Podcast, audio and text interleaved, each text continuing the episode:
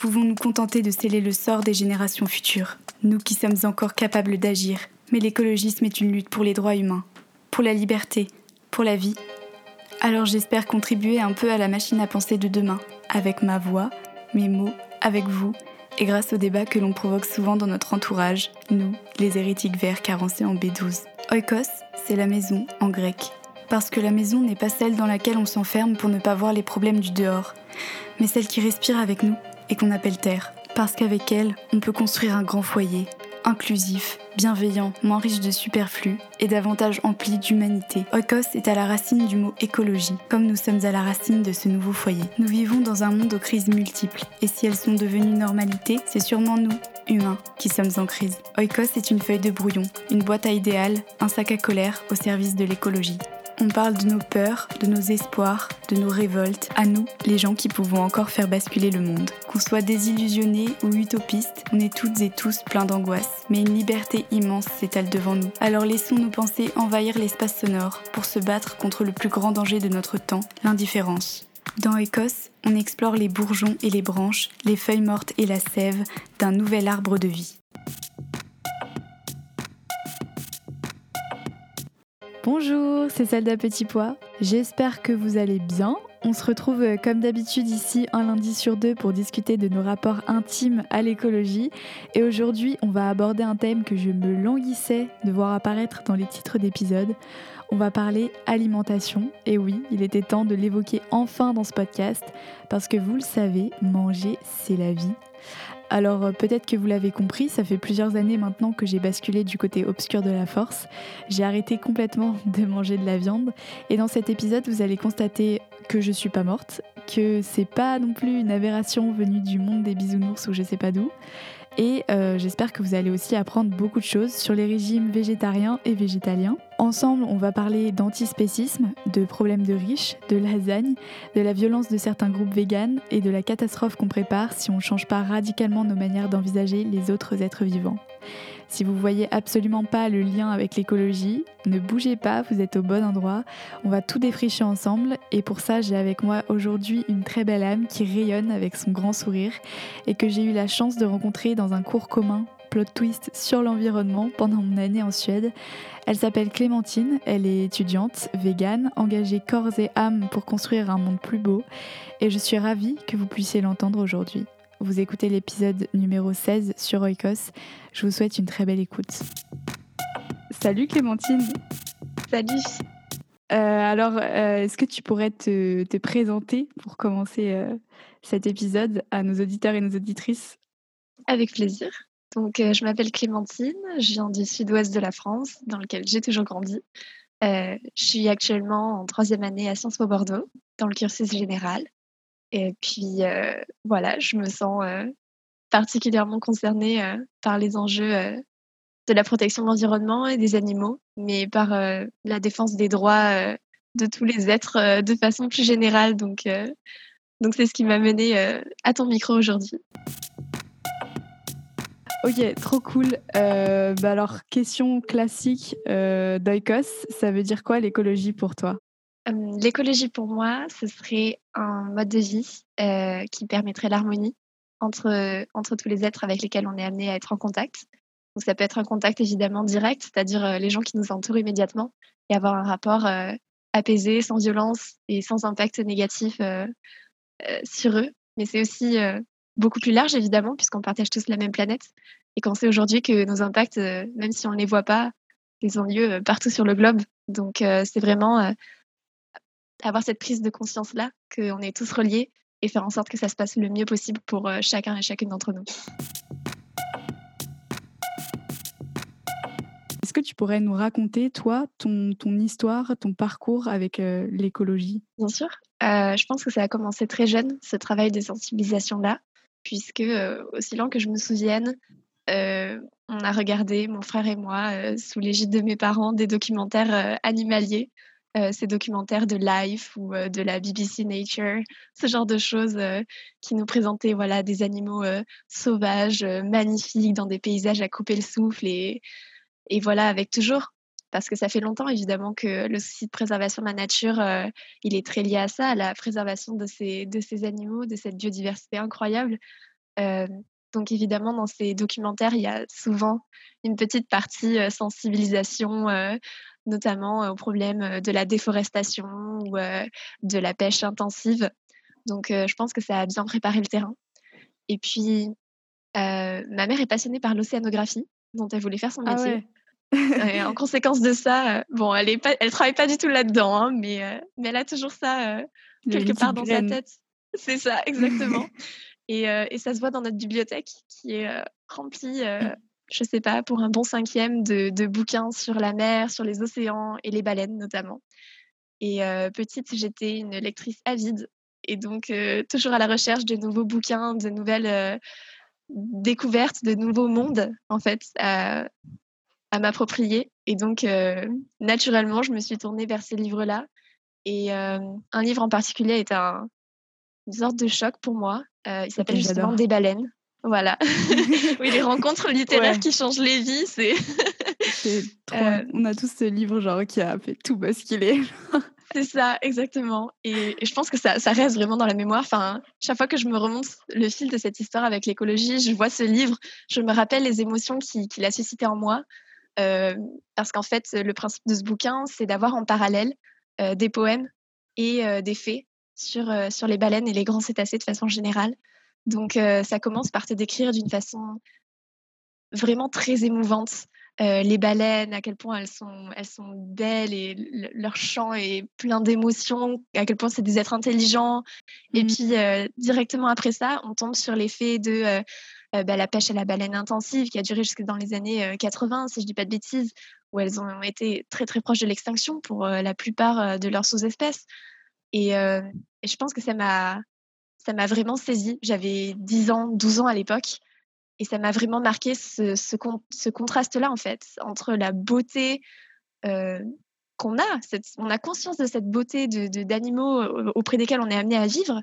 Et en même temps, on, on assiste à leur destruction sans rien faire. Et ça m'a ça m'a ému de l'intérieur, voilà. Mmh. Et, et c'est ce moment-là où, je me suis dit que, enfin, il y avait quelque chose à faire là. On, on pouvait pas se contenter de dire waouh, c'est beau en regardant les images à la télé et puis rester dans notre canapé bien tranquille, euh, continuer à manger notre steak. Donc en parallèle de ça, de ces lectures et de cette euh, petite prise de conscience, euh, j'ai fait de l'équitation pendant assez longtemps et les formes initiales d'équitation, enfin les plus classiques, les plus répandues, sont vachement basées sur ça en fait, sur la domination de base où tu montes le cheval et tu lui fais faire ce que tu veux donc assez rapidement, j'ai dû me tourner vers des formes qui justement prenaient en compte euh, le cheval euh, comme un partenaire, pas comme un, ustensile, mmh. euh, et, qui prenaient en compte aussi l'impact bah, d'un sport, quel qu'il soit, sur, sur son environnement.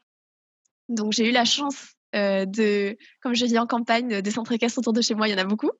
Mmh. Donc j'ai eu la chance de pouvoir pratiquer dans un, dans un club qui, qui utilisait les méthodes qu'on appelle d'équiétologie, donc euh, qui se base sur euh, voilà en fait c'est se baser sur euh, l'observation du comportement naturel dans leur environnement naturel de certains animaux et ensuite adapter toi ta pratique à la façon dont, dont ils coexistent entre eux de façon naturelle. Donc au lieu de placer le cheval dans un environnement complètement artificiel et lui dire bon voilà maintenant tu m'obéis, c'est au contraire c'est toi qui vas essayer de sortir de ta zone de confort pour pour adopter entre guillemets leurs leur signes, leur façon de communiquer et faire que la relation elle soit beaucoup plus naturelle en fait. c'est vrai que euh, je sais pas si tu te rappelles mais euh, à, à Loun du coup on avait eu ce débat genre euh, dans un de nos cours on avait un cours en commun je sais plus comment il s'appelait ce cours. Critical Animal Studies. Ouais voilà exactement. Est-ce que est-ce que quand on défend justement la cause animale etc c'est juste de, de bah, comme tu dis, tu vois, d'utiliser, parce que l'équitation, il y a quand même beaucoup de, ouais, tu prends le, le, cheval, c'est un, un, un, objet pour te permettre de faire du sport, quoi. Genre, c'est... Et même si il y a beaucoup de gens qui, a, je suis convaincue, qui, qui sont eux-mêmes convaincus qu'ils adorent leurs chevaux, il y a quand même des mmh. pratiques qui sont à, à questionner. Donc en vrai, c'est intéressant de voir qu'il y a d'autres formes d'équitation qui essayent de, remédier à ça, tu vois, et à, et ouais, à prendre tout ça en compte. Dans ce cadre-là, les, les balades en pleine nature, notamment, euh, prenaient une place très très importante parce que bah, c'est un peu ce que les chevaux font. Dans la, dans la nature, ils ne se trouvent pas des petites carrières avec du sable et des graviers pour marcher en rond pendant des heures. Hein. donc, c'est clair. Donc, ça m'a véritablement sensibilisée et j'ai voulu en faire de même auprès de, de mes camarades de classe, notamment. Donc, euh, chaque travail scolaire s'est transformé en, en, mini plaidoirie pour la protection de l'environnement. C'est-à-dire que euh, ça m'est arrivé. ce genre d'élève. Euh, ah, clairement. T'en remets une couche à chaque exposé. Mais ça t'as pas idée. Je me demande comment ils ont fait pour me supporter. Bon, j'ai déménagé plusieurs fois, donc c'était pas les mêmes. non, c'était. Mais je pense que c'était utile. Je, je, je, me rappelle pas avoir créé beaucoup de débats et tout. À l'époque, j'étais peut-être pas spécialement attentive à ça, en fait, au pouvoir de la discussion euh, et à la façon d'engager les autres. Mais, mais chaque fois que j'en avais l'occasion, que ce soit pour des, des exposés d'anglais ou de, chimie, enfin, vraiment, euh, partout où je pouvais les caser, c'est la fonte des glaces, euh, la déforestation, oh, les ours polaires, voilà. Et du coup, pendant longtemps, euh, je me suis vue sur un bateau avec Sea Shepherd euh, devant les baleiniers japonais, euh, voilà, à faire la même chose, mais auprès des gens qui directement impactaient bah, l'environnement et les animaux plus particulièrement. Et, et puis, j'ai eu la discussion sur qu'est-ce que tu vas faire de ta vie avec mes parents. On adore. dit que, voilà, c'est toujours. Non, en vrai, je peux pas nier l'utilité de ce genre de conversation, mais ça fait toujours un peu mal au cœur de voir ces rêves un peu mis entre parenthèses en mode bon, là, tu concrétises un peu. Ouais. Donc, bon, dans mon cas, ça allait parce que ce qu'on m'a conseillé, j'étais bonne élève en classe, j'étais voilà passionnée par, par ces sujets-là. Mon père m'a dit si tu fais de la politique, tu pourras sauver beaucoup plus que 10 baleines sur ton bateau, tu pourras en sauver des milliers. Donc, bah, pourquoi pas? Go pour la politique. ok, c'est parti. Voilà. et je me suis lancée là-dedans. presque tête baissée, je dirais. Et voilà, à partir du début du collège, quelque chose comme du lycée, pardon, en train de préparer les concours de Sciences Po pour mettre ça un peu plus à plat, faire un changement d'une ampleur un peu plus importante. Mmh. Donc, Et puis me voilà, me voilà dans, dans Sciences Po. Du coup, je, je voulais qu'on fasse une petite parenthèse euh, Suède. J'en ai déjà un peu parlé dans le podcast, donc euh, je vais pas, on va pas faire toute une partie sur ça, mais je voulais juste avoir ton retour d'expérience parce que je suis toujours la seule à dire oui. Alors euh, mon expérience de la Suède, mais peut-être que la tienne n'est pas du tout la même. Donc je voulais savoir un peu euh, comment tu avais trouvé euh, le rapport à l'écologie là-bas et qu'est-ce que tu en retires? Franchement, j'ai été très très convaincue par ce que j'ai vu. Je vais peut-être nuancer ça un petit peu plus tard, mais, euh, mais je dirais qu'au moins cette, cette approche qu'il y a à la nature, de réaliser que c'est quelque chose d'important, qu'on en fait partie et d'être sensibilisé globalement, c'est quelque chose qui fait très plaisir à voir. Mmh, mmh. Il y a vraiment cette espèce, cet intérêt-là pour l'autre, pour ce qu'il pense, qui nourrit le débat et, et qui, je pense, a aussi participé euh, à cette sensibilisation-là à l'environnement, parce que l'environnement, c'est ça, c'est des tas et des tas d'autres qui coexistent avec nous. Mmh. Donc, euh, forcément, d'être euh, d'être orienté vers l'extérieur, ça, bah, ça te permet de voir les choses sous un angle très différent. Et vraiment, c'est quelque chose que j'ai expérimenté avec beaucoup de plaisir. aussi parce que grâce au format des cours, très léger, j'ai eu l'occasion de m'engager dans tellement d'expériences pratiques. Et ça, c'est vraiment quelque chose qui me manquait en France. Mmh. Alors, c'est peut-être que je regardais pas aux bons endroits, mais jusqu'à présent, et même en revenant à, Bordeaux après cette année d'échange, c'est un sentiment que j'ai encore de manquer d'options concrètes pour, pour mettre en pratique en fait cet engagement-là, cet engagement écolo. C'est clair. En France, on pense beaucoup, mais on, agit relativement peu. Mais c'est vrai que ce que tu dis, c'est hyper important. Genre, ça paraît anodin, mais le fait d'avoir le nombre d'heures de cours, ça, ça, nous laisse du temps en fait pour s'épanouir genre autre part à côté des cours et justement d'avoir le temps de déjà de, construire cette pensée parce que je pense qu'il y a des gens aussi qui ont même pas le temps de réfléchir mais une fois que tu as construit tout ça dans ta tête tu sais à peu près vers où tu veux aller genre ça te permet justement de bah, de mettre les mains dans le cambouis comme tu dis genre au bout d'un moment d'appliquer euh, ce que tu racontes euh, concrètement et ça c'est sûr que le rythme de vie en Suède permet toutes ces choses là beaucoup plus qu'en France. Je suis, euh, je suis on ne peut plus d'accord avec toi. Euh, c'est dingue de voir à quel point on peut, on peut courir avec le temps, à quel point c'est une variable qui change la façon dont on vit. Mais pour mmh. des trucs euh, tout bêtes, euh, la capacité de, cuisiner, par exemple, en achetant des aliments en vrac, crus, etc. Mais c'est quelque chose qu'on peut faire si on a le temps de le faire. Alors après cette petite partie un peu euh, généraliste, on va rentrer dans le vif du sujet. Donc on est là pour parler euh, régime alimentaire et surtout euh, véganisme en particulier. D'abord, peut-être pour celles et ceux qui nous écoutent, vous avez toujours un petit bug sur les termes, donc peut-être un petit rappel de vocabulaire sur les régimes alimentaires non carnés. Donc déjà le régime alimentaire classique, on va dire euh, dans lequel on consomme de la viande et des produits qui proviennent de l'exploitation animale. On appelle ça euh, le régime carniste. Et ensuite, il y a plusieurs régimes alimentaires. Euh, on va pas rentrer dans toutes les spécificités, mais bon, le plus connu, je pense que c'est le régime végétarien. Donc, c'est le fait d'arrêter de consommer de la chair animale, donc de la viande, mais aussi du poisson. Ensuite, on a le régime végétalien. Euh, là, ça s'étend à on ne consomme plus euh, de produits qui proviennent de l'exploitation animale. Donc, par exemple, le lait. Souvent, on fait l'amalgame et vous verrez que je le fais souvent dans cet épisode entre végétalien et vegan. Euh, en fait, la différence entre végétalien et vegan, c'est le fait que vegan, ça s'applique à pas seulement au régime alimentaire, mais à l'entièreté de la vie quotidienne.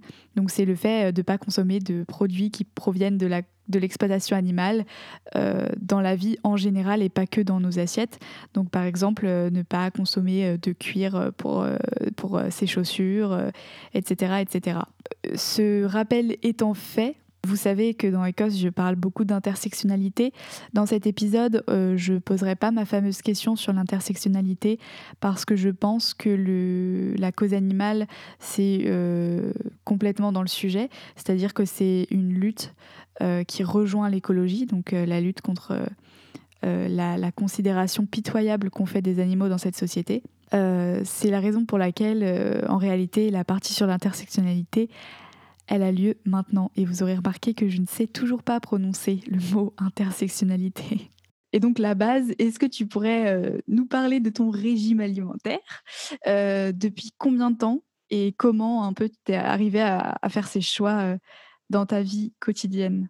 Donc encore une fois, les débuts sont assez tôt dans l'enfance puisque c'était une tradition familiale que d'aller visiter dans les montagnes dans lesquels mes grands-parents ont une maison de vacances, d'aller donc visiter les bergeries pour aller voir les agneaux qui venaient de naître, puis d'aller au restaurant, manger des côtelettes d'agneau. donc le jour où mon cerveau a fait la connexion, j'avais 8 ans, euh, que les petits agneaux adorables que j'allais euh, papouiller d'un côté, euh, quelques mois plus tard, se retrouver dans mon assiette. Ça m'a encore une fois, ça m'a ça m'a beaucoup marqué, voilà. Et donc, euh, donc à partir de 8 ans, je n'ai plus mangé d'agneau. Mon frère m'a suivi euh, sur cet engagement ah ouais, sans aucune hésitation. Voilà, ouais. 8 ans. Et tes parents, ils, étaient, euh, ils étaient OK? Ils étaient familiers de, des, des régimes végétariens ou véganes ou ça se passait comment? Personne dans ma famille ne l'était. J'avais une tante qui est très orientée vers la macrobiotique euh, donc, euh, manger des aliments euh, peu cuits, s'intéresser aux nutriments qui contiennent, etc. Qui a un temps été végétarienne, mais ça n'a pas beaucoup duré parce qu'elle a eu des problèmes de santé. Donc, donc ils savaient que ça se faisait et ils ont totalement accepté, mais véritablement sans aucun problème. donc, pour ça, ça a vraiment été, je pense, d'un grand soutien. Si on m'avait forcé à continuer d'en manger, je me serais sentie très mal par rapport à moi-même. Mmh. Tu pourras me, me rétorquer que ok j'ai arrêté l'agneau mais j'ai continué les autres pendant plus longtemps. Donc euh, être, ah ouais, c'était vraiment genre en phase avec ses idées. Ouais, c'était ah ouais, j'adore les agneaux ouais. enfin pendant longtemps j'ai voulu être bergère donc euh, voilà. Ah ouais, pour moi c'était ok. voilà. t'avais un truc vraiment avec les agneaux ok. Ça a commencé par là et puis euh, grosso modo à partir de ce moment là dans chacun des jeux euh, imaginaires où oui alors moi je suis une agent secrète blablabla mes personnages étaient systématiquement végétariens donc je savais que c'était quelque chose vers lequel voilà, je tendais plus ou moins naturellement. J'adore, c'est trop drôle. ah ouais, non, mais c'est des détails, genre, euh, alors le bout de mes cheveux, il a telle couleur, genre voilà. Et moi, il y avait forcément le régime végétarien dedans, c'était obligé.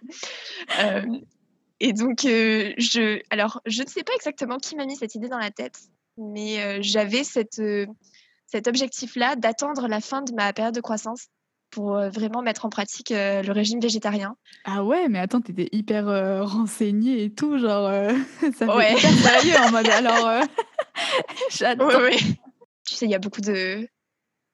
c'est pas forcément des préjugés, mais je dirais en fait un manque de connaissances de la façon dont on est censé construire un régime alimentaire, qui fait qu'on pense que de suite, si on enlève une partie du régime traditionnel, carné, on va avoir des problèmes.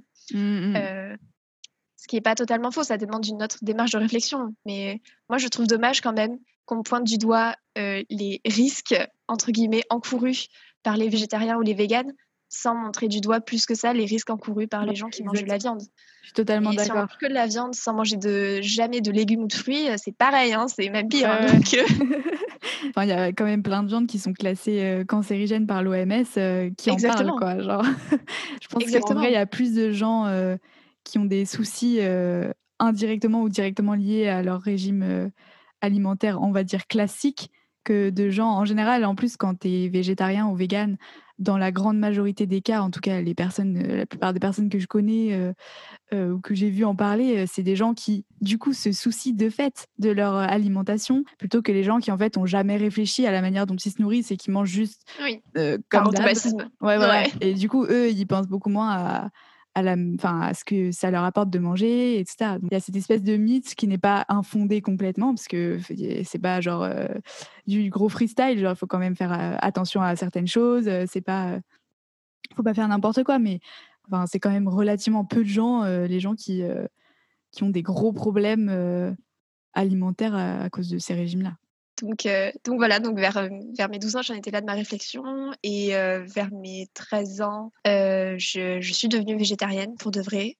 Ça s'est fait relativement, la transition s'est fait de façon relativement progressive sur le temps d'un été. Ah ouais. voilà, ouais. J'ai pas arrêté du jour au lendemain parce que, bah parce que vraiment, j'étais une, très très grande consommatrice euh, de charcuterie, de mmh. le magret, c'était le centre de ma vie. J'adorais le foie gras, enfin ce genre de choses quoi. Donc euh, c'était pas, euh, enfin c'était, ça aurait été je pense trop dur effectivement. Non de, paradoxalement hein, de, de, laisser tout tomber d'un coup. Mais c'est petit à petit en fait cette cette vision de, tu vois, on me présente un blanc de poulet, moi je vois un bras. Enfin, mmh. forcément, au bout d'un moment, ça te travaille tellement l'esprit que tu peux, tu peux plus en manger, ça te dégoûte. Mmh. Donc, donc sur ouais, le temps d'un été, cette transition s'est faite et à la rentrée de, de, la classe de troisième, voilà, j'étais j'étais végétarienne et très contente de l'être. ouais. Mais du coup, ça, tu mangeais pas à la cantine? Ou tu Je mangeais à la cantine. J'avais simplement à demander sans viande. alors, évidemment, c'était les nourritures de cantine sont rarement d'une qualité exceptionnelle. Euh, là, en étant privée de la moitié du plat, c'était c'était presque pire, mais bon, en général, j'avais droit à double dose. Ça m'est même arrivé, il y avait une cantinière qui, du coup, en conséquence de mes demandes euh, répétitives à avoir des plats euh, voilà, spéciaux, m'offrait toujours davantage d'entrées ou de trucs, enfin, qui cherchaient à compenser d'une façon ou d'une autre. Donc ça, c'était vraiment très cool. Et puis au lycée, c'était plus simple parce qu'en général, enfin, je ne sais pas pour toi, hein, c'était c'est comme ça dans mon lycée, mais on avait euh, plusieurs, euh, entre guillemets, accompagnements qui du coup devenaient pour moi plusieurs euh, parties de mon plat. Donc, au lieu de choisir entre lentilles et carottes, bah, j'avais carottes lentilles. Voilà. Ouais. Mais d'où l'intérêt aussi de. Enfin, l'une des premières campagnes sur lesquelles j'ai travaillé à Greenpeace, c'était la campagne pour le VG à la cantine. Et du mmh. coup, avec tout, tout, ce qui s'est passé avec la loi agriculture et alimentation et genre euh, le, fait d'introduire euh, l'introduction de repas de deux repas végétariens par semaine à la cantine et d'une alternative euh, quotidienne, on espère, dans un horizon proche. donc, en vrai, enfin c'est important aussi que bah, tu vois, parce que toi, tu étais dans une démarche, je pense que tu étais déterminée, tu vois. Mais à mon avis, il y a, a peut-être des gens, des enfants ou des qui veulent, qui voudraient essayer. Et puis, en fait, bah, à la cantine, on leur propose systématiquement de la viande. Et, euh, et comme tu dis, tu vois, ce qui est dommage, c'est que euh, le fait, par exemple, d'être végétarienne et d'aller à la cantine et de demander un plat sans viande, bah, ça met aussi dans la tête que le, le plat végétarien ou le plat vegan, c'est le plat où on enlève quelque chose. Et pour les gens, c'est genre, euh, en gros, au lieu d'avoir une assiette remplie, tu as une assiette à moitié remplie. Alors qu'en réalité, les, les plats qu'on mange quand on est végétarien ou vegan, ou euh, en tout cas qu'on n'a pas un régime classique, c'est absolument pas une suppression de quelque chose, c'est quelque chose de différent, quoi. Donc euh, c'est aussi important, euh, les cantines scolaires et même les, restaurants d'entreprise, les, endroits où on mange collectivement, c'est aussi un endroit où le, militantisme, il a complètement sa place parce que c'est là qu'on crée les premiers, premiers mythes aussi autour de tout ça, quoi. Définitivement. Et puis il y a cette idée aussi que c'est plus facile de s'engager ensemble. Donc quand, on est, la seule personne à, prendre un plat entre guillemets exceptionnel, forcément ça fait un petit peu tâche. Donc mmh. alors que si c'est si c'est une alternative qui ne serait-ce que par le fait d'être accessible et utilisée par les gens, bah, ça banalise les choses. C'est ça. sinon la, la, réaction la plus commune c'était c'était de l'étonnement et ensuite l'interrogation, genre ah bon? Pourquoi? Et là il fallait se justifier. Et c'est aussi quelque chose qui m'a assez rapidement tourné vers vers certaines sources militantes parce qu'il me fallait, il me fallait des arguments, pas juste dire, ben voilà, comme je te disais, quand je vois une aile de poulet, j'ai l'impression de manger un bras, voilà, ou juste dire, bah, j'aime mon chat, j'aime les dauphins, je vois pas pourquoi j'aimerais pas les vaches que vous transformez en steak, tu vois. Il me mmh. fallait, il me fallait quelque chose qui me prouvait, si tu veux, c'est ça, mmh. que j'avais raison.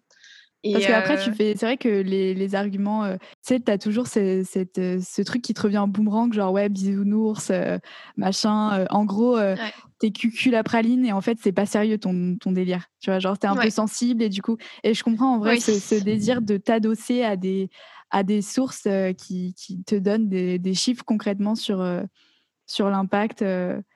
Enfin bref, on va en parler, mais sur tous les impacts que ça a, quoi. Est-ce que tu pourrais euh, nous rappeler, parce qu'on est quand même là pour parler d'écologie, donc il y en a peut-être euh, dans, les, dans les personnes qui nous écoutent qui sont là, mais de quoi, pourquoi elles dérivent sur, euh, sur les régimes alimentaires? Quel est le lien? Si vous vivez dans une grotte, peut-être que vous n'avez pas encore entendu parler du lien entre la consommation de viande ou de produits qui nécessitent l'exploitation des animaux avec l'écologie. avec l'écologie, avec la santé, avec plein de, plein de choses. Est-ce que tu pourrais nous dire un peu, un peu plus sur toi, les liens que tu vois les plus, les plus évidents quoi? Ouais, je dirais qu'il y a deux principaux niveaux de liens qui, en tout cas, directement me viennent à l'esprit. Le premier, ce serait un lien, on va dire, très pragmatique. C'est celui que je pense que c'est celui vers lequel tu t'es dirigé, c'est que l'élevage, l'élevage d'animaux à destination de la consommation humaine, que ce soit d'ailleurs de la fourrure, de la viande, du lait, des choses beaucoup plus banales qu'on n'imaginerait pas forcément, et énormément pollutrices. C'est-à-dire que la, la demande en terre, en eau et puis en nourriture que l'on fait ingérer à des animaux pour ensuite les consommer permettrait à elle seule de nourrir euh, trois ou quatre fois l'humanité si elle était directement euh, offerte euh, justement à cette humanité-là.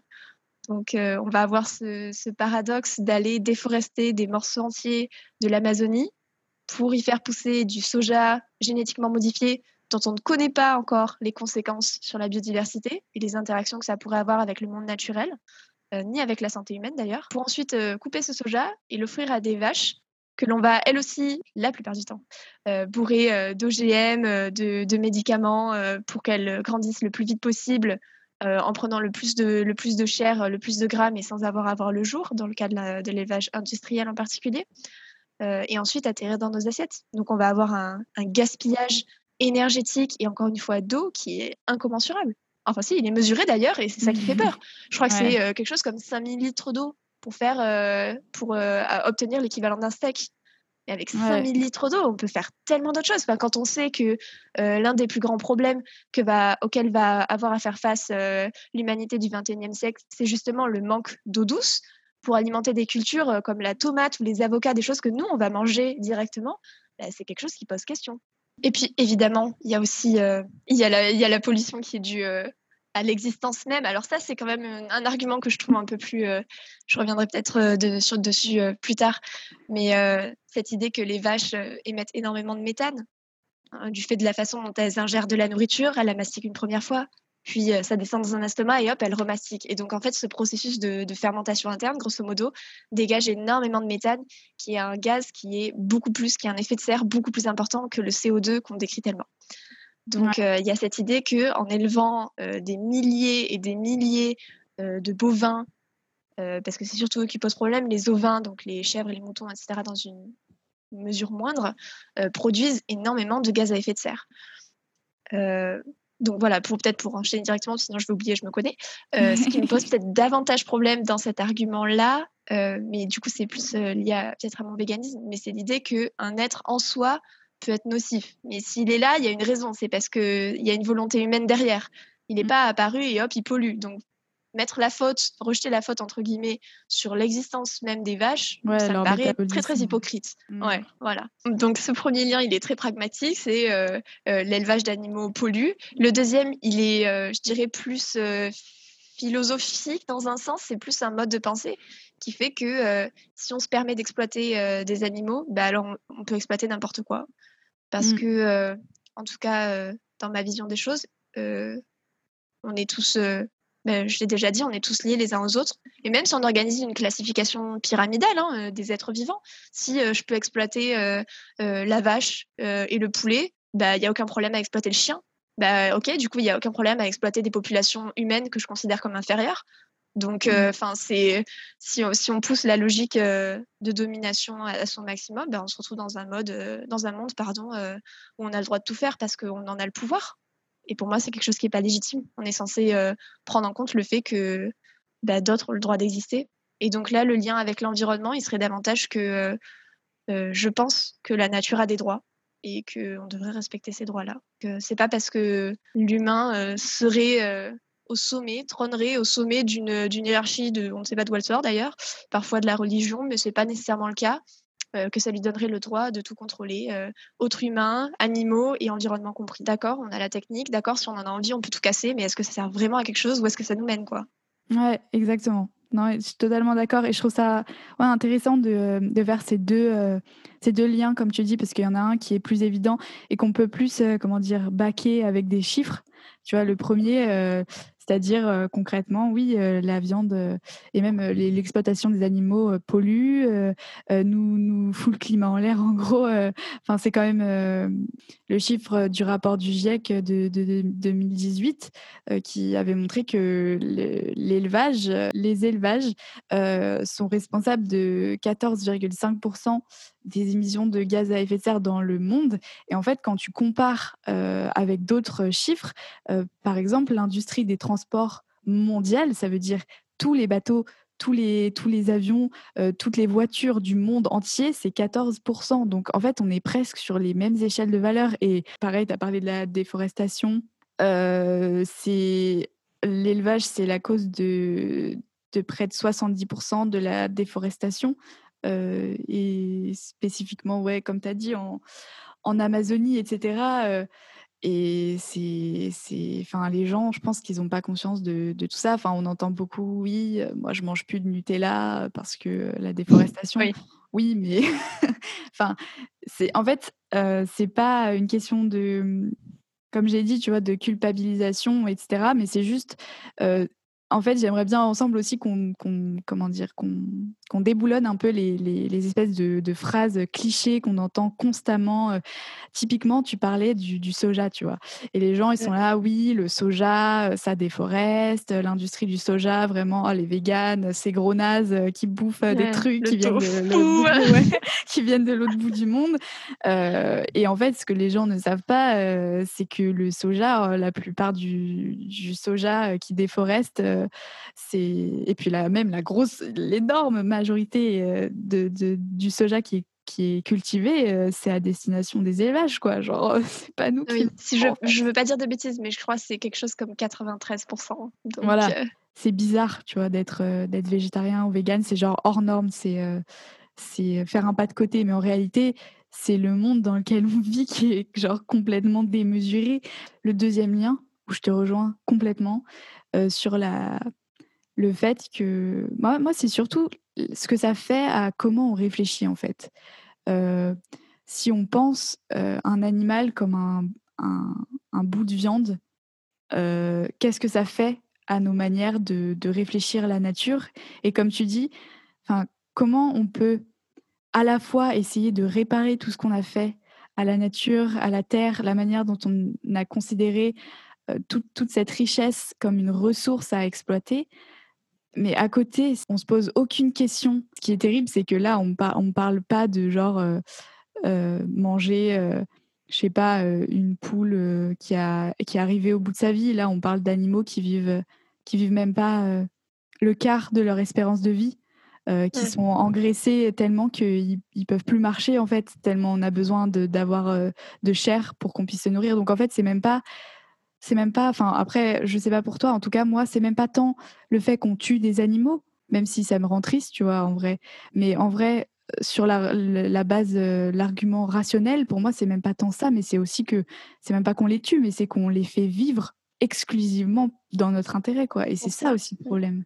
Parfois, une mauvaise vie est pire que la mort. C'est ce qui m'a conduit en fait à sauter le pas entre végétarisme et véganisme. c'est exactement ce que tu viens de dire. C'est ce constat de, ce que tuer des animaux, c'est abominable. Mais les faire naître dans l'unique but de les exploiter, ben, c'est du pareil au même, si ce n'est si pire, puisqu'ils vont avoir à, endurer des souffrances euh, au lieu que ce soit pendant euh, quelques les huit semaines en moyenne que les poulets vont vivre avant d'être mis à l'abattoir, c'est deux ans en moyenne pour une poule, mmh. qui a une espérance de vie quand même, rappelons-le, d'une douzaine d'années. Hein, ouais, voilà, c'est ça. Dans, la vraie vie. Hein. C'est pas juste qu'on les tue euh, à la fin avec bienveillance après qu'ils aient vécu une vie d'amour et de joie. Non, non, non, non, non. En fait, ils vivent dans le noir, enfermés dans leurs excréments dégueulasses, et en fait, ils vivent rien du tout et on les tue sans sans aucune euh, sans aucun apitoiement. Et genre ça ça c'est important que les gens le l'entendent quoi.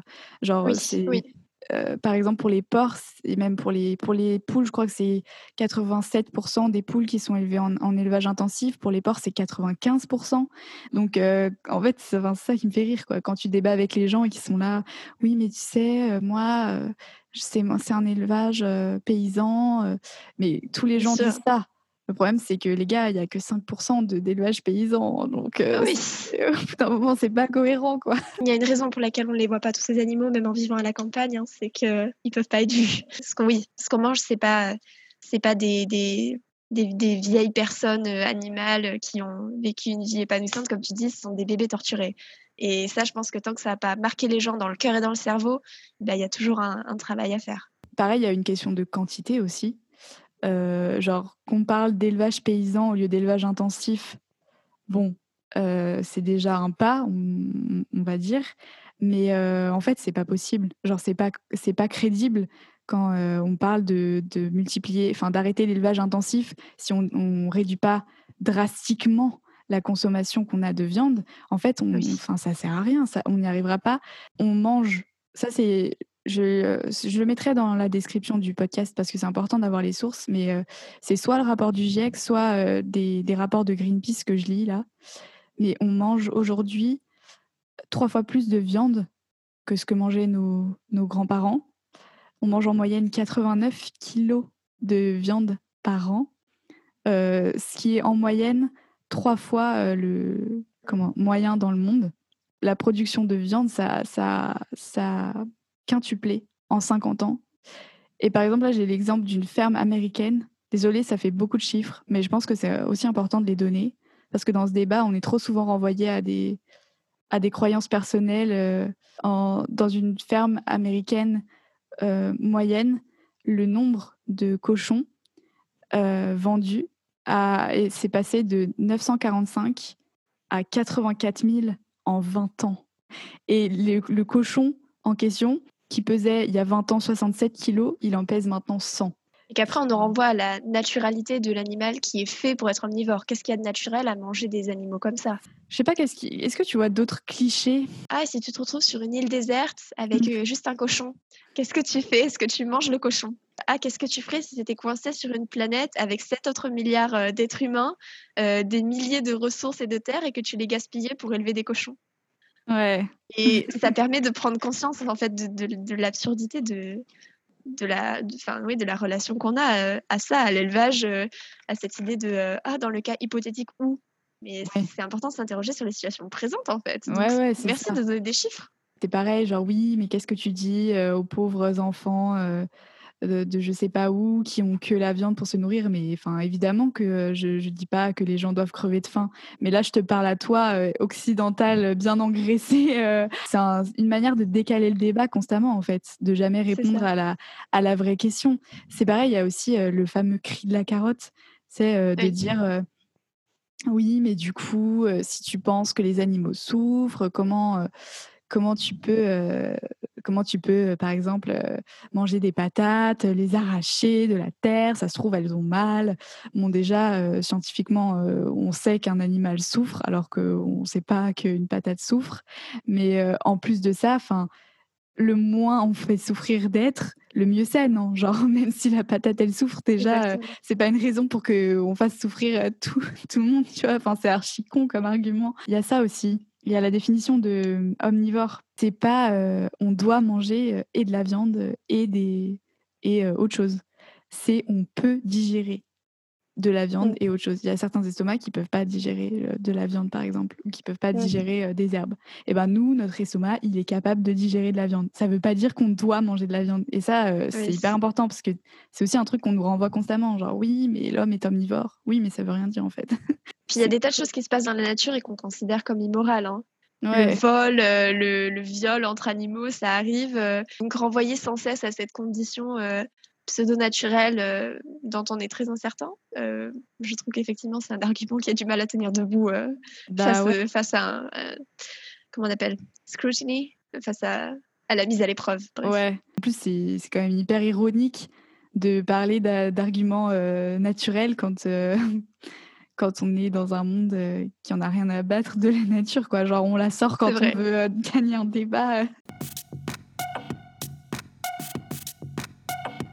Voulais te demander, euh, parce que je pense qu'il y a plein de gens peut-être qui comprennent tous nos arguments, qui sont d'accord avec nous, mais euh, qui ont vraiment du mal. Et je, pense que, enfin, en tout cas, euh, toi, c'est vrai que tu étais très jeune, donc peut-être tu t'en, souviens pas forcément, mais moi, je me rappelle très bien du fait d'avoir arrêté. Je pense que euh, malgré tout ce qui se dit, on n'est pas là pour culpabiliser les gens, dans le sens où nous aussi, on était, on a mangé de la viande à un moment donné, nous aussi, enfin, on a fait partie de, ces gens. En fait, on n'est pas né euh, genre avec ce sens moral euh, supérieur aux autres. Enfin, genre, ça n'existe pas. du coup, je voulais te demander, est-ce que toi, pour toi, tu as trouvé ça dur? Et quels conseils tu donnerais aux gens qui voudraient sauter le pas et qui justement ont peur de ne pas y arriver ou que ce soit trop dur? Je dirais que le niveau de difficulté Enfin, non, pour commencer, je dirais qu'il n'y a pas d'étiquette.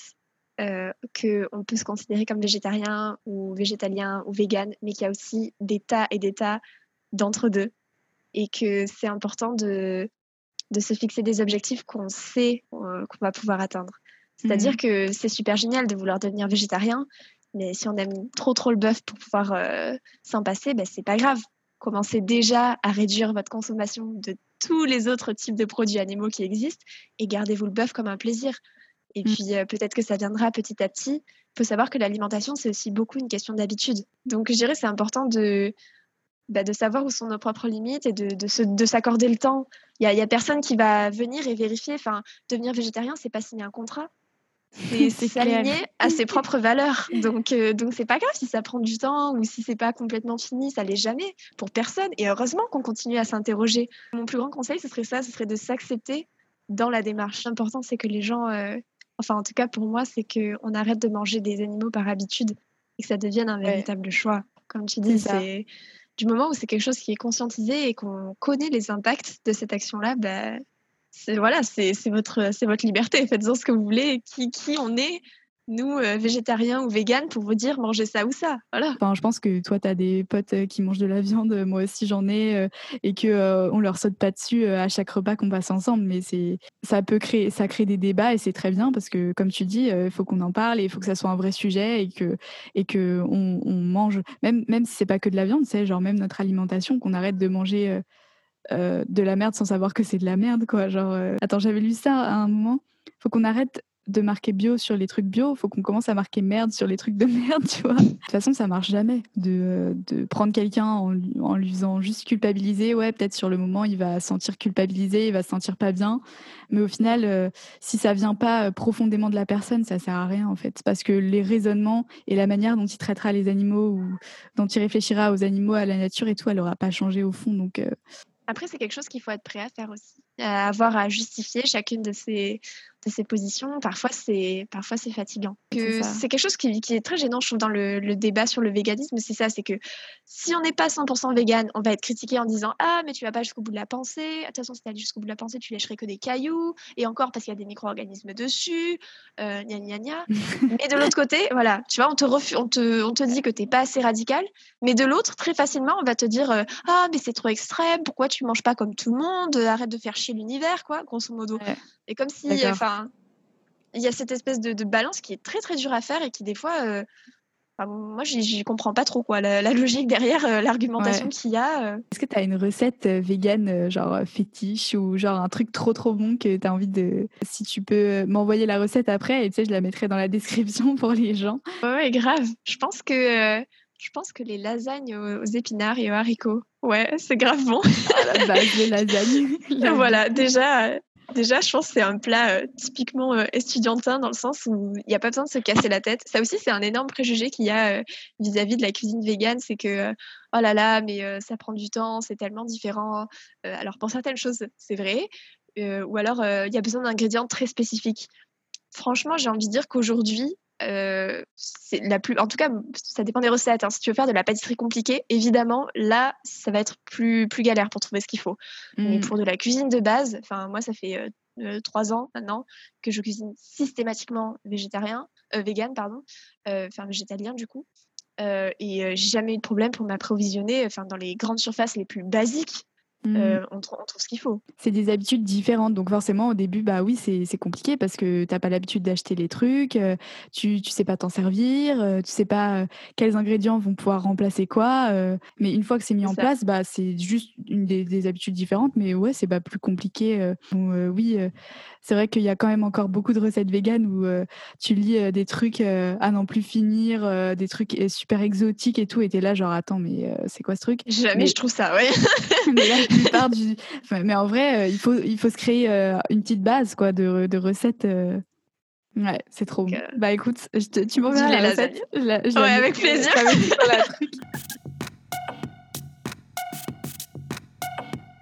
antispéciste, c'est, enfin, en gros, le spécisme. J'aime pas trop faire l'analogie comme ça, mais pour juste pour comme les éléments de langage, c'est un peu comme le sexisme, on va dire, c'est le fait de, de discriminer, de traiter différemment les êtres en fonction de, bah, du coup, de leur sexe, mais là, de leur espèce. Et du coup, être antispéciste, en gros, c'est se placer contre les discriminations qu'on fait euh, selon les espèces. En gros, c'est pas parce que euh, tu es une vache que tu dois être euh, traité d'une, enfin, si, d'une manière différente peut-être, mais en tout cas moins bien qu'un être humain par exemple. Donc, je voulais savoir, est-ce que tu te considères, toi, comme antispéciste? Parce que tous les véganes ne sont pas antispécistes, forcément ton dernier commentaire sur la description euh, de l'antispécisme, ça me paraît important. C'est cette idée que le, spécisme, c'est une discrimination euh, violente, enfin, qu'il y a une base, euh, une base derrière où c'est pas juste un comportement différent, c'est, un comportement dégradant mmh. d'une façon ou d'une autre. Donc, parce qu'évidemment que je parle pas de la même façon à ma chienne qu'à ma mère, mmh. mais ni, vers, ni envers l'une ni envers l'autre, je vais exprimer une quelconque forme de violence. Euh, donc, dans ce sens-là, et dans le sens où je pense que chaque, euh, chaque être, euh, sensible ou pas d'ailleurs, doit avoir sa liberté d'exister, sa liberté de réalisation. J'aimerais me, me, penser anti, antispéciste, ouais. Mmh. Après, je dirais que dans la mise en pratique, ça peut parfois être plus compliqué. Qu'est-ce que tu penses des, des véganes violents, entre guillemets, sachant qu'ils représentent quand même une frange assez assez très très limité de la population végane, mais euh, est-ce qu'on en parle? Justement, c'est euh, c'est une population limitée, mais qui a de la visibilité du fait de ces actions violentes, et je trouve que ça contribue très largement à délégitimer euh, le fait d'être végane. Mmh. donc c'est clairement quelque chose, je pense pas qu'on puisse résoudre un système de domination par l'appel à la violence. Moi, je, comprends aussi la démarche dans le sens où j'ai déjà ressenti euh, une colère très très importante, hein, euh, plutôt du désemparement que de la colère véritablement. C'est plutôt mmh. ce sentiment d'incompréhension totale face à la, la, violence que certains animaux ont à subir euh, et ce sentiment d'injustice quoi, qui, qui, qui, fait mal vraiment de l'intérieur. Mais je pense qu'utiliser cette, ce sentiment-là, qui est une grande force quand on y pense, pour, bah, pour mener des actions violentes, c'est mal employé. Parce que très mmh. clairement, tous ces gens qui ont toute cette énergie à revendre et tout ce dynamisme, si, si c'était canalisé pour organiser ben, voilà, des formes de sensibilisation intéressantes, des marches, des manifestations, peut-être, pourquoi pas tenir un stand devant la boucherie. Il y a des gens qui ont déjà fait ça dans la rue, tu vois, avec c'est bon d'être vegan, prouvez-moi que j'ai tort. Et les gens peuvent mmh venir s'asseoir et discuter des différents arguments qui leur viennent en tête et démystifier un petit peu la chose. Mais je pense que c'est des façons d'agir qui sont beaucoup plus, beaucoup plus intéressantes et beaucoup plus constructives. Ce qu'il faut, c'est proposer une alternative. je pense qu'on peut passer au, au débat peut-être. on entend souvent que être vegan, c'est un problème de riches. Donc du coup, je voulais qu'on ait un peu ce débat sur éventuellement les inégalités qu'il peut y avoir par rapport au véganisme. Et je voulais entendre un peu ton avis sur ça. Euh, du coup, je te pose directement la question est-ce qu'être végane, c'est un problème de riche? Euh, D'emblée, je dirais que non. Longtemps, la viande a été assimilée à un produit de luxe. Et c'est mm. encore le cas dans pas mal de pays du monde, notamment les pays du Sud. Donc, donc peut-être juste pour être sûr de bien répondre à la question, est-ce que tu as un, frame, un cadre euh, Par exemple, la, rupture qu'il peut y avoir entre la population végane dans les, dans les grandes villes ou même dans les, du coup, dans les classes supérieures, etc. Et euh, par exemple, les populations euh, plus défavorisées ou qui, qui, ont moins de moyens, qui vivent par exemple en banlieue ou genre dans les coins ruraux, etc. Est-ce que je déteste faire ça, genre je suis insupportable. À chaque fois, genre je pose la question et je réponds, genre c'est vraiment trop chiant. Mais tu vois, dans le sens où euh, par exemple, les produits transformés, on sait que les, populations les plus défavorisées euh, ont moins de temps pour cuisiner, etc. Enfin, pour plein de raisons, mangent par exemple plus de produits transformés et souvent, c'est des produits où il y a de la viande. Si on veut que de plus en plus de personnes soient véganes, est-ce qu'on ne devrait pas prendre en considération ces, inégalités économiques? Tu vois ce que je veux dire? Genre, c'est un peu ça le but de ma question, en fait. D'accord. Franchement, je, te donnerai une réponse qui est très nuancée dans le sens où je dirais que effectivement les plats, euh, les plats préparés ou même les plats de fast-food hein, qui, causent l'obésité de nombreuses euh, populations pauvres parce que ça coûte tellement peu cher et c'est tellement nutritif, mais justement trop nutritif. Euh, effectivement, il y a un côté où la recherche de la simplicité, de ce qui était le plus pratique et le plus confortable en termes d'alimentation, a fait que le régime carné s'est trouvé largement favorisé dans cette, euh, dans cette culture euh, culinaire populaire. Mais je dirais que si justement on cherchait quelque chose qui était vraiment plus simple, d'aller jusqu'au bout euh, de cette démarche de simplicité et de gain de temps, on pourrait trouver du côté du régime vegan de nombreuses solutions. Mm. Dans le sens où s'il est vrai que les fruits et légumes bio, par exemple, coûtent relativement plus cher, c'est relativement pas le cas des, des fruits et légumes qui ont poussé selon une agriculture conventionnelle. Et donc, s'acheter un, paquet, euh, mais des trucs tellement basiques, genre les pommes et les carottes, par exemple. Mais si euh, faire systématiquement tous les jours à la place d'une assiette de charcuterie ou que sais-je, euh, des carottes râpées, de la betterave râpée ou du chou rouge coupé en morceaux, ce genre de choses, ça peut être un moyen très très économique de déjà supprimer une partie de, la viande dans mmh. l'assiette. Donc, je pense que c'est davantage, enfin, là où euh, l'inégalité va jouer, c'est sûrement dans la prise en compte, dans la réalisation euh, des opportunités qu'on a ou qu'on n'a pas. Notamment dans le fait que, euh, ben, ce qu'on disait un petit peu, d'être de, sensibilisé à la façon de cuisiner vegan, au fait que c'est possible, que c'est sain, etc. Ben, tout le monde n'a pas le même accès à ces, à ces connaissances-là. quoi. Et donc, mmh. ce serait davantage dans cette pas dans un, accès pratique, si tu veux, ou du moins très euh, terre à terre de est-ce que j'ai les produits, est-ce que je peux me permettre d'acheter des produits véganes. C'est plutôt dans la démarche, dans le mmh. sens où, euh, tu vois, un petit peu comme Bourdieu avec la culture, genre rentrer dans un musée, ça coûte rien à personne. Pour beaucoup de gens, euh, surtout si on a une difficulté économique, c'est gratuit. Mmh. Mais on n'a pas été élevé pour rentrer dans un musée quand on vient d'un milieu populaire. Ça dépend desquels, mais voilà. Mmh, Donc je dirais qu'il y a un petit peu, sur ce, sur ce point-là, c'est clair que les, les inégalités économiques joue forcément. Déjà, tout le monde n'a pas le temps, en fait, euh, l'esprit libre. Enfin, moi, euh, clairement, je sais que euh, voilà, j'ai pas à me soucier de, quoi que ce soit d'autre. Donc, en fait, j'ai le temps d'avoir toutes ces réflexions. Donc, forcément, bah, j'ai le temps aussi, par exemple, de, cuisiner. Genre, je, ne rentre pas éreintée d'une journée où je me suis fait exploiter pour, avoir un, pour être payée au lance-pierre. Donc, en fait, j'ai le temps de, de, prendre du temps pour cuisiner. Et en réalité, quand on prend cette donnée-là en compte, après, effectivement, ce que tu dis est vrai. Par exemple, même le fait d'arrêter d'acheter euh, des, produits chers euh, comme comme certaines viandes ou par exemple comme du fromage ou des trucs comme ça. Après, quand tu arrêtes d'acheter ces trucs-là et que tu remplaces par, par exemple des légumes, bah forcément, dans, la, dans, le, dans la comparaison, c'est moins cher. Même si après, tu as l'argent euh, du temps entre guillemets que tu vas passer à cuisiner les choses. Mais c'est vrai qu'il y a plein de produits euh, véganes qui sont pas transformés parce que souvent les gens ils pensent à des mm, à des plats véganes, tu vois, euh, directement faits en fait. Et ça, ça coûte cher. Je pense que c'est quand même important. en tant que personne qui militons, tu vois, pour la cause animale, pour un respect animal, etc., de pas balayer ces questions de, du revers d'un revers de main, tu vois, parce qu'il y en a beaucoup qui le font quand même en disant non, c'est faux, n'importe quoi, alors qu'en réalité, enfin, il y a quand même, il y a quand même une réalité derrière, il y a quand même des gens qui sont constamment culpabilisés pour plein d'autres choses et qui là, on en remet une couche et qui, et qui là, c'est le meilleur moyen de perdre tout le monde en fait, de dire genre, de nier que c'est pas accessible à tout le monde.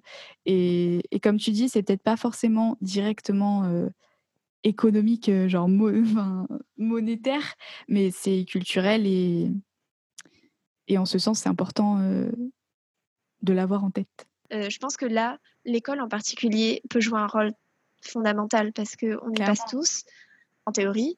et c'est peut-être une des plus grandes forces, je dirais, de l'école obligatoire. Est-ce que tu as de l'espoir pour l'écologie? Définitivement. Euh, je pense que très clairement, sinon, je serais pas euh, là où je suis aujourd'hui. Je serais sûrement morte. Euh...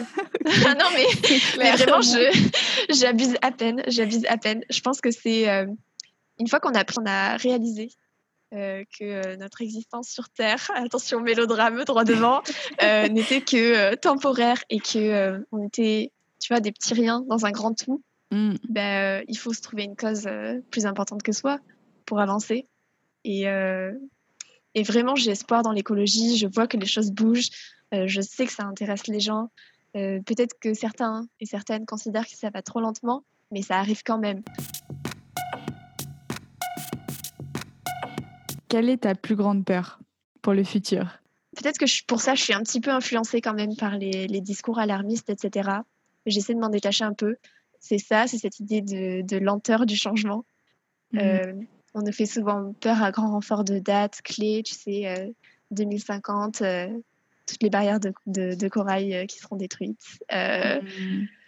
Enfin, des deadlines comme ça, 2030, plus de hérissons en France. Enfin, tu vois, des, choses qui, marquent quand même. Mm, et tu te mm, dis, mais 2030, c'est si proche, quoi. J'aurai le temps de rien faire, quoi. Et ce sera déjà trop tard. Et c'est ça qui fait qu'il faut agir aujourd'hui. Donc, je dirais que c'est une peur, mais une peur bénéfique aussi, parce que c'est pas une peur paralysante. Quel est ton plus grand espoir du coup pour le monde de demain? Ouais, je dirais que c'est qu'il n'y a pas de limite à la volonté du cœur. Je suis vraiment contente d'être rentrée dans, ces, dans les cercles qui vont bien, qui me motivent et de, connaître tellement de gens autour de moi qui ont envie d'aller euh, dans la même direction, la direction d'un monde meilleur. Il reste toujours à définir et ça aussi, je trouve ça cool.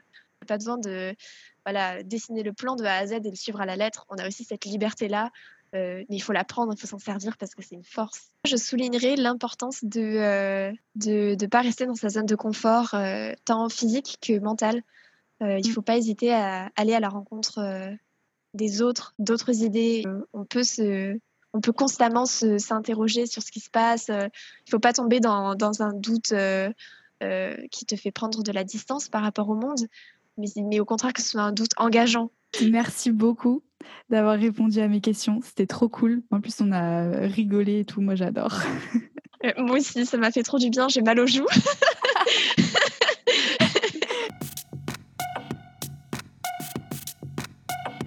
Voilà, chers auditeurs, chères auditrices, c'est déjà la fin de cet épisode euh, avec Clémentine. J'espère qu'il vous aura plu, et que vous y voyez un peu plus clair dans toutes ces questions euh, très actuelles de véganisme, végétarisme et compagnie. Moi, j'ai pris un grand plaisir à discuter avec toi, Clémentine. Euh, je te remercie encore de m'avoir consacré ton temps. Si vous avez apprécié cet épisode, n'hésitez surtout pas à le diffuser autour de vous par le bouche à oreille ou directement en nous taguant sur les réseaux sociaux. Vous pouvez nous suivre sur les réseaux sociaux qui sont listés en description. Et si vous nous écoutez sur Apple Podcast, c'est hyper précieux si vous pouviez mettre des petites étoiles, de préférence 5. Voilà, je vous remercie encore une fois de votre écoute et on se dit à dans deux semaines pour un nouvel épisode. À bientôt! Pardon, ma voix part en cacahuète. Euh, euh, ah, mais c'est génial, je suis trop heureuse pour toi en se servant quatre fois du poulet. Enfin, ce genre d'amis. Sur l'intersexualité, oh, j'arrive pas à dire ce mot, mais vraiment, c'est incroyable.